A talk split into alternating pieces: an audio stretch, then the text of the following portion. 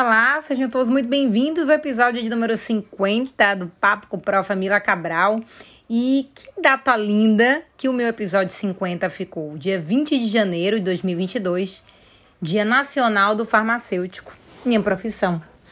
E eu fiquei muito feliz e deixei propositalmente, né, para fazer hoje, dia 20, sabendo que seria também uma data comemorativa, o número 50, número redondo aqui, né, de episódios do meu podcast. Eu tô tão feliz por saber que as pessoas estão gostando, estão ouvindo, comentando, refletindo, implementando, implementando aí em suas vidas também. Então eu vejo que foi uma ideia muito acertada de criar esse podcast, esse canal de comunicação. Um dia as pessoas estão dentro do carro, estão escutando, né? Às vezes concordam, não concordam, mas faz parte da vida, né? A gente não vai concordar com tudo, mas é bacana de a gente ouvir, né? Outros olhares, o que passou pela minha vida, de experiência pessoal, profissional e que possa agregar na vida de outras pessoas. Hoje, então, o Dia Nacional do Farmacêutico, eu quero primeiro de tudo parabenizar os farmacêuticos que já trabalharam comigo, aqueles que já se formaram e passaram por mim dentro das universidades, que foram meus alunos, aos meus colegas que trabalham no dia a dia ali na labuta e a tantos outros aí no Brasil inteiro que às vezes eu conheço só virtualmente através das redes sociais, os que me escutam por aqui. Então, eu quero parabenizar todos vocês. Eu sei o quão difícil tem sido a nossa carreira e a construção dela, né? Que é uma carreira tão antiga, milenar, uma das primeiras aí no mundo inteiro, de um papel importantíssimo, onde a gente vai desde o tratamento, quer dizer, na verdade, do diagnóstico da doença até o tratamento, que é o desfecho final. E a gente está precisando mais se mobilizar para mostrar a importância e dar valor ao que a gente é e ao que a gente exerce enquanto profissionais. Mas eu tinha prometido à galera nas redes que eu ia falar como é que eu me tornei farmacêutica, porque não foi nada premeditado, não foi um sonho, eu não era uma criança ou um adolescente que dizia, mãe, quero ser farmacêutica, não.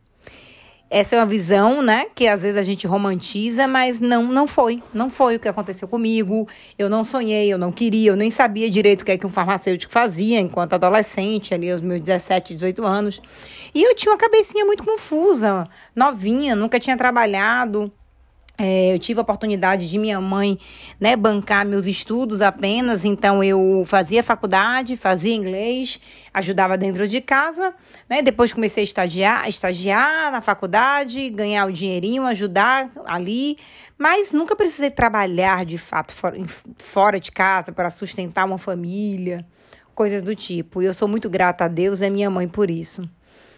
Mas, na verdade, antes desse caminhar, né, chegar lá na faculdade de farmácia, eu trilhei vários caminhos, perdida, eu não sabia direito o que eu queria, e eu sempre fui muito ligada no 220. Uma criança assim, uma pré-adolescente assim, uma adolescente assim, hoje beirando os 40. Vamos dizer que eu estou entre 110 e 220, estou no meio do caminho. Mas tudo que eu fazia parece que eu tomava gosto, sabe? Eu sempre fui aquela criança que tudo eu queria participar, tudo eu achava bom. Engraçado que eu sou assim para várias coisas, né? E minhas amigas sempre brincam, porque é comida, para mim tudo tá gostoso, tudo tá ótimo.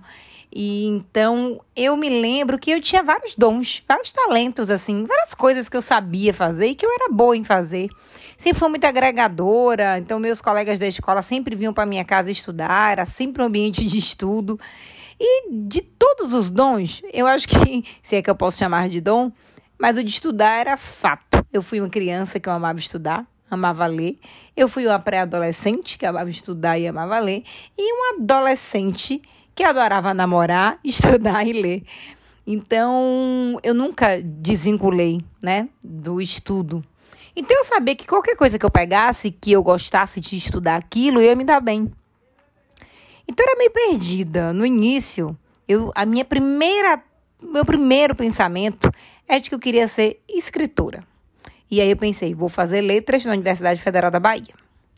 E aí eu escrevia livros de poemas, eu era apaixonada na minha pré-adolescência pelo ator Leonardo DiCaprio. Eu tinha meu quarto todo de pôster, eu comprava várias biografias, livros dele, revistas, aquelas todas, né? Tim, toda Tim, Capricho. Leonardo DiCaprio saía, eu comprava todos os filmes, as fitas cassetes, DVDs, tudo eu tinha.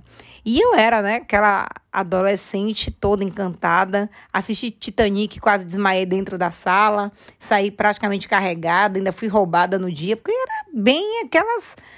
bem adolescente. Ah, que meu Deus do céu, eu digo, é fase, né?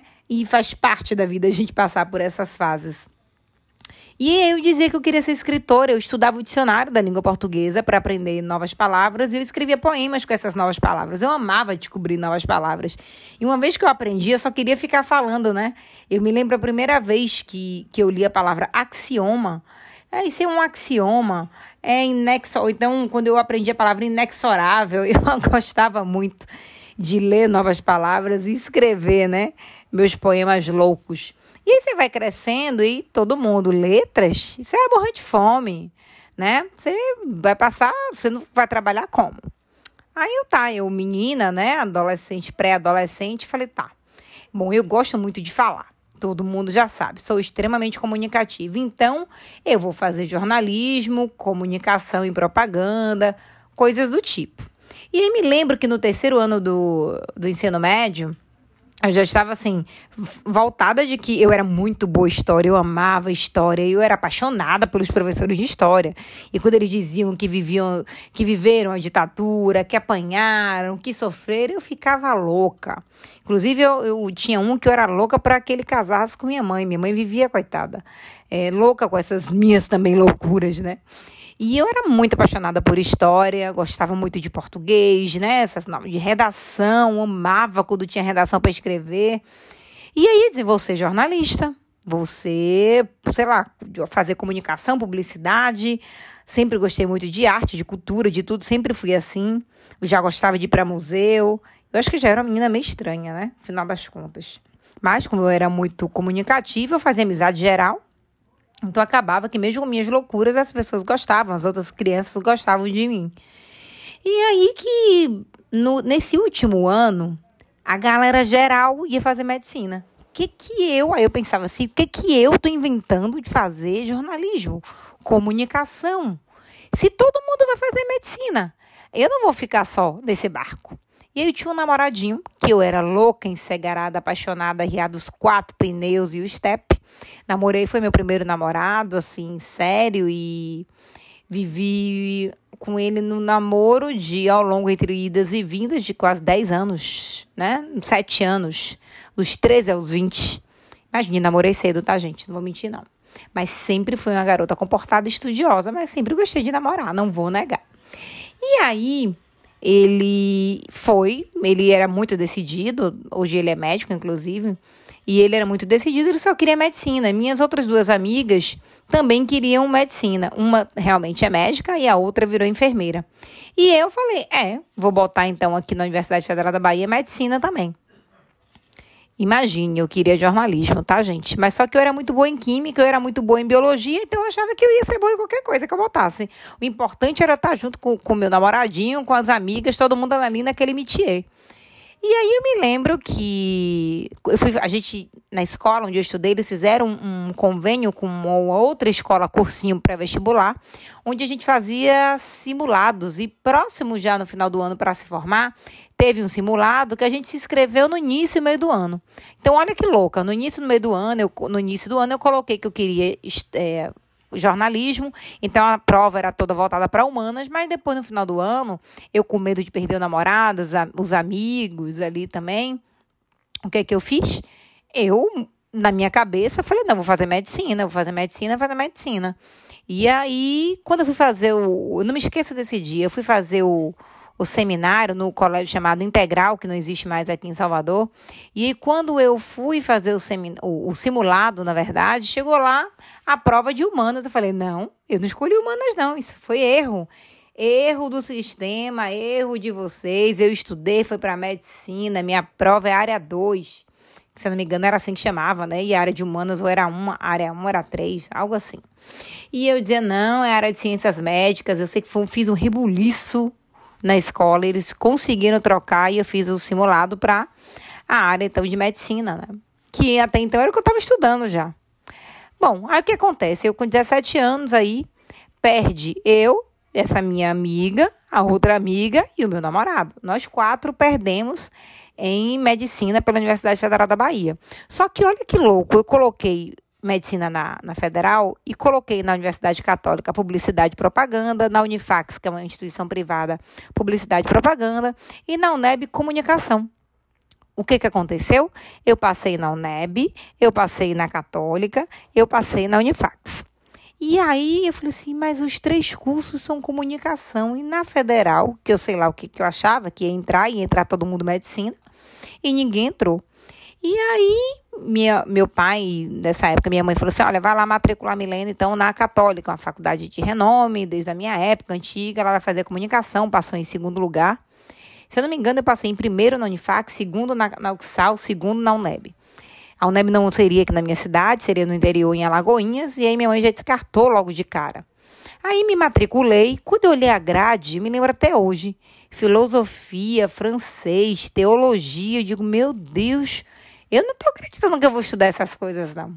Não quero isso aí, não. Quero, quero medicina.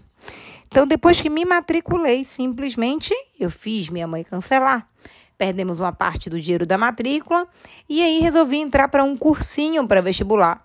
Eu, meu namoradinho na época e minhas amigas. Fiz um ano de pré-vestibular, o namoro idas e vindas, uma loucura. E aí eu coloquei medicina na Universidade Federal, mas eu estava insegura, achando que eu não estava preparada. E fiz o vestibular da UESC, Universidade Estadual de Santa Cruz, que fica no interior da Bahia, entre Ilhéus e Itabuna, e coloquei biomedicina. Na época era biologia, com ênfase em análises clínicas, que depois mudou o nome para biomedicina. Porque eu não estava acreditando e, eu e o meu namoradinho também botou para fazer vestibular na UESC, só que ele colocou medicina. Eu não estava acreditando em mim mesma. Falei, bom, é melhor colocar esse, porque se ele passar, eu estou garantida de passar e ficar aqui com ele. Olha só a mentalidade da pró de vocês. E aí, que que acontece? Eu passo em biomedicina lá em Ilhéus, ele passa em medicina lá em Ilhéus, só que ele passa em medicina na UFBA e eu perco. Eu não passei em medicina na UFBA. Então, eu fui embora para Ilhéus e ele ficou. E o namoro acabou, voltou, acabou, voltou. Namorei outras pessoas, outras pessoas não, tá, gente? Mas namorei, eu tive outro namoradinho. E aí eu vim embora para Salvador na verdade, por uma questão mesmo financeira, que era muito complicada, não tinha família nenhuma morando em Ilhéus, então para minha mãe que me sustentava sozinha foi um drama muito grande. E eu me lembro que eu, eu fiz um ano de faculdade lá na UESC, né? E quando chegou em dezembro, eu falei assim: mãe, me inscreve no vestibular da UFBA, é, que eu vou voltar para casa. Era a primeira e segunda fase, né, naquela época. E aí ela disse: vai é para te inscrever, inscrever em quê? Eu falei assim: pega aí um curso que seja mais parecido com isso aqui que eu já estou fazendo para tentar eliminar algumas matérias. Ela tá bom, farmácia, pelo colher aqui. E assim se deu a minha escolha. Entrei em farmácia por conta das. E aí o que acontece? Né? Quando minha mãe me inscreve no vestibular, ela diz: olha, a prova é tal dia, primeira fase. Se você passar em janeiro, tem a segunda fase. Eu fiz as provas de final de ano na UESC e já saí dizendo pra galera: galera, não vou voltar mais, não, viu?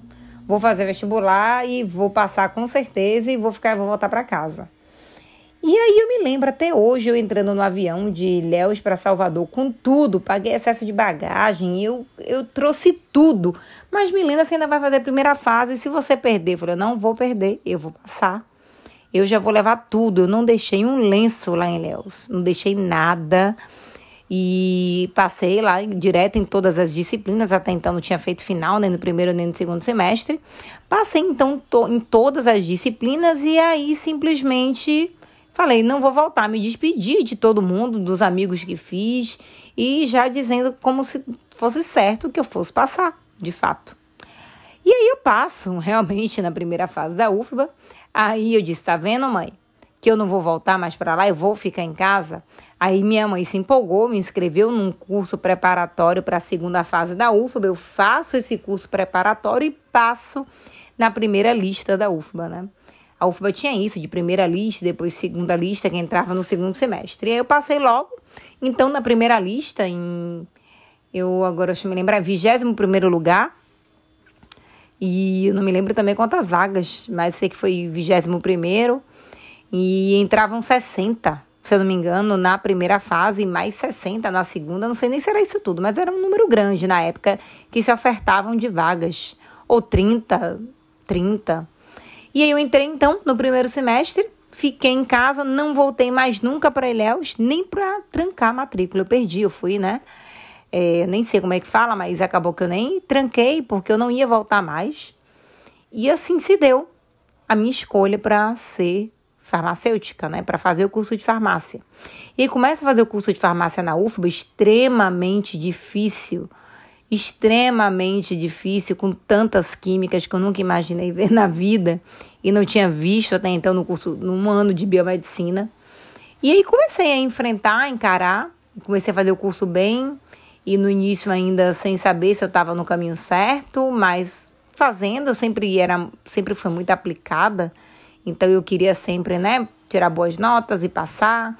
Então nunca fui de fazer final, nunca sequer repeti uma disciplina na, na graduação, nem na pós. E assim, quando foi chegando para o meio para o final, entrei para pesquisa, comecei a gostar, comecei a descobrir que eu gostava de falar em púlpito. Quer dizer, já sabia, mas aí eu afirmei isso novamente, né? E eu me vi que, sendo professora dentro da farmácia, remontava para aquele meu desejo da infância de ser jornalista, de ser comunicadora. E eu falei assim: caramba, em qualquer profissão que eu entre, eu vou ensinar. A verdade é essa. Eu poderia ter feito medicina, que eu ia ser médica ou ia ser professora na área de medicina. Eu poderia ter sido jornalista, eu estaria ensinando dentro do jornalismo. Eu não importa, eu poderia ter feito letras, provavelmente eu seria professora de letras, estaria escrevendo livros. E então comecei a tomar gosto por estudar cada vez mais medicamento e principalmente diagnóstico. Comecei mestrado, depois evolui para o doutorado e eu estava satisfeita muito satisfeita, porque acabou que a visão acadêmica me voltou para aquele eu de lá da infância, da pré-adolescência, daquela menina que gostava de falar, daquela menina que gostava assim de se expor, de peças de teatro, de palco, né? Então, assim, eu, independente, eu acho que de onde eu estivesse, eu iria para esse caminho.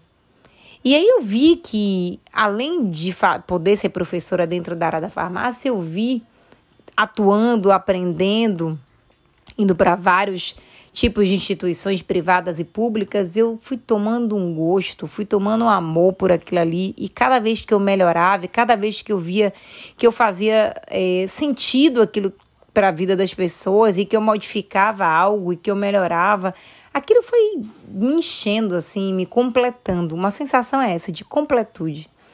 E hoje a gente sabe que tem várias mazelas, principalmente porque a gente se depara com os problemas de outras profissões no Brasil. A gente sabe que o Brasil tem esse, né, é, essa questão de apenas medicina é, é o que é mais válido, importante, mais bem remunerado. As outras profissões da área de saúde estão abaixo. E a gente está nessa luta até hoje. E hoje eu vejo o quão importante o que eu faço, o quanto determina a boa conduta que aquele médico vai ter. E eu prezo muito e peço também a Deus que o futuro seja melhor do que o que é hoje em termos salariais de reconhecimento. Eu acho que reconhecido eu até já sou dentro dos lugares que eu trabalho, dentro do meu estado, dos lugares que eu já passei. As pessoas já me recomendam e sabem da postura enquanto profissional. E isso a gente vai galgando pouco a pouco, a gente vai amadurecendo, a gente vai aprendendo, errando, acertando e vai se tornando aquilo que a gente sonha ser. Mas lembrando, você tem que buscar, você tem que se doar, você tem que fazer mais, tem que fazer diferente se mostrar, se colocar em evidência. Eu sempre fiz isso, galera, sempre. Se eu estava no estágio, eu procurava sempre ficar um pouco mais. Eu não ia embora antes. Eu sempre oferecia uma ajuda para alguma coisa que não tinham me pedido. Antes mesmo deles solicitarem, eu já estava ali, já percebendo que tinha uma necessidade, eu já chegava junto oferecendo meu serviço. E sim, então eu sempre fiz o que hoje até o marketing fala, que é o over delivery, né? É o entregar a mais. E eu acho que isso é que faz a diferença em qualquer profissão que você esteja. Nós farmacêuticos entregamos muito, muito mais, né, do que nos pedem e a gente não é bem remunerado por isso. Mas eu quero que vocês que são farmacêuticos e me escutem, não desanimem, porque uma hora a nossa sorte há de brilhar. Eu confio e acredito. E não é só confiar e esperar. Eu confio, acredito e batalho. Corro atrás para fazer acontecer. Então, eu amo ser farmacêutica e mais ainda ser professora de farmácia. Espero que vocês hoje estejam também com esse sentimento de completude, com o sentimento de que as coisas vão dar certo, porque se a gente baixar a energia, entrar na onda da negatividade, a gente com certeza não vai estar feliz. E eu desejo felicidade, né? Felicidade para todos vocês. Que vocês sejam plenos naquilo que vocês fazem, naquilo, naquilo que vocês querem fazer, tá bom? Meu beijo enorme, sintam-se todos abraçados, farmacêuticos do Brasil inteiro, e que hoje vocês estejam gratos da profissão que vocês conquistaram, tá bom? Um grande beijo. Semana que vem, volto no dia normal, quarta-feira, com o Papo com Profa Mila Cabral, no episódio de número 51. Então, continuem me acompanhando. Semana que vem a gente se vê. Um grande beijo. Tchau, tchau.